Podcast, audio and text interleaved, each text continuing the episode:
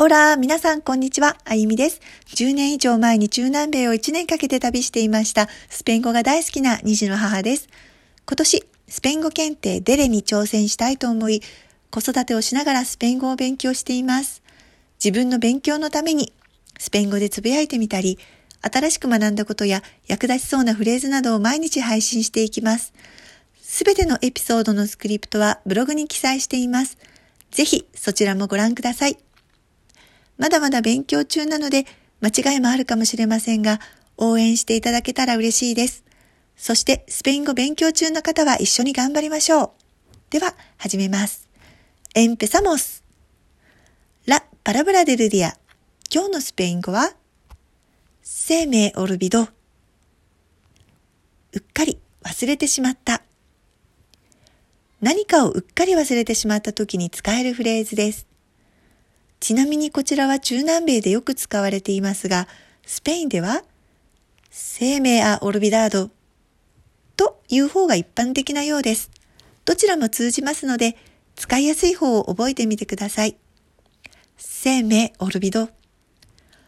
いくつか例文を挙げてみます。生命オルビドラジャベ。鍵忘れちゃった。生命オルビド hacer las ア宿題やるの忘れてしまった。せめ olvidó cómo se dice en español。スペイン語で何て言うのか忘れてしまった？スペインでよく使われる忘れてしまった。